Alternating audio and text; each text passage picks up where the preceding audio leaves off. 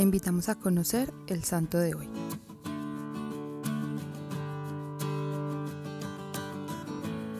Hoy conoceremos la historia de Santa Ángela de la Cruz, la fundadora del Instituto de las Hermanas de la Cruz. Nació el 30 de enero de 1846. Fue bautizada a los tres días de haber nacido con el nombre de María de los Ángeles Guerrero.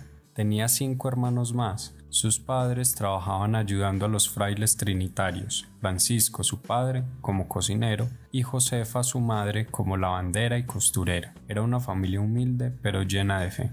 A los 13 años, María de los Ángeles empezó a trabajar en una zapatería. Su jefe en la zapatería era una mujer muy piadosa que siempre terminaba las labores del día con el rezo del rosario. María de los Ángeles siempre la acompañaba. Dejaba su almuerzo para dárselo a los pobres que pasaban por la zapatería y en muchas ocasiones les rogaba a sus compañeros que hicieran por lo menos una parte. A los 16 años frecuentaba a los pobres y enfermos. Allí conoció al padre Torres, que sería una persona muy importante en su vocación.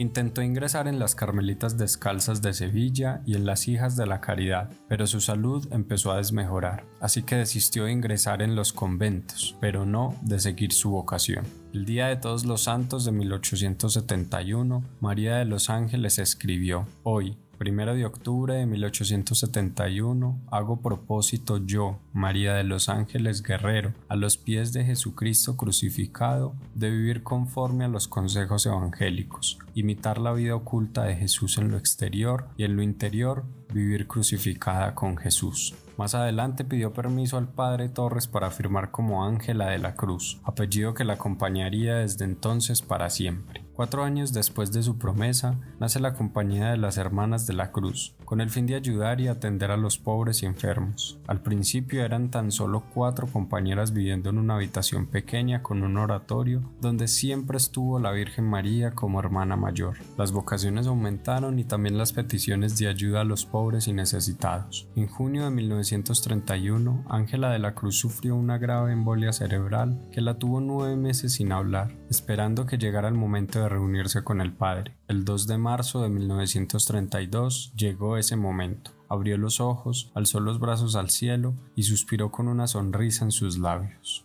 Dos cosas se resaltan en esta historia. La primera es el amor que tuvo siempre Santa Ángela por los pobres y necesitados, sin importarle dejar las comodidades y hasta el alimento, con tal de ver a los más olvidados con una sonrisa en el rostro. Y lo segundo es no dejar de lado la vocación. Tal vez hoy el llamado sea doble. Una parte de nuestra vocación es el servicio a los demás. Hoy te invito a que des algo a los más necesitados y si no es posible, ora por ellos. Señor Jesús, te pedimos que nos concedas por la intercesión de Santa Ángela de la Cruz la gracia de verte en los más necesitados y tratarlos como si fueras tú. Cristo Rey nuestro, venga tu reino.